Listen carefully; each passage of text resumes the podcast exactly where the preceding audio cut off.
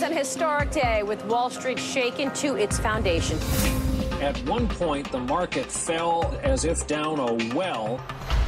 从今天起，比特国中进入 AI 时代，所有新闻由全能的 GPT 四结合官方必应插件为您带来，所有朗读由抖音 TTS 带来。AI 的特点是没有废话，直击当日痛点。财务自由的路上，AI 带您起飞。下面是五月二十八日比特币新闻：比特币 BTC 在美国总统乔拜登和议长凯文麦卡锡就美国债务上限达成初步协议后，价格飙升至两万七千美元以上。总统表示，这一行动对减少支出至关重要。他警告说，如果未能达成这一初步协议，美国经济将陷入灾难性的违约，并最终导致衰退，影响就业和退休账户。早前的报道表明，拜登并不赞成任何有利于加密货币投资者的协议。议长凯文麦卡锡透露了协议的内容。他表示，总统拜登花了几个月的时间拒绝讨论债务上限。这项协议在2023年6月1日的最后期限前几天达成。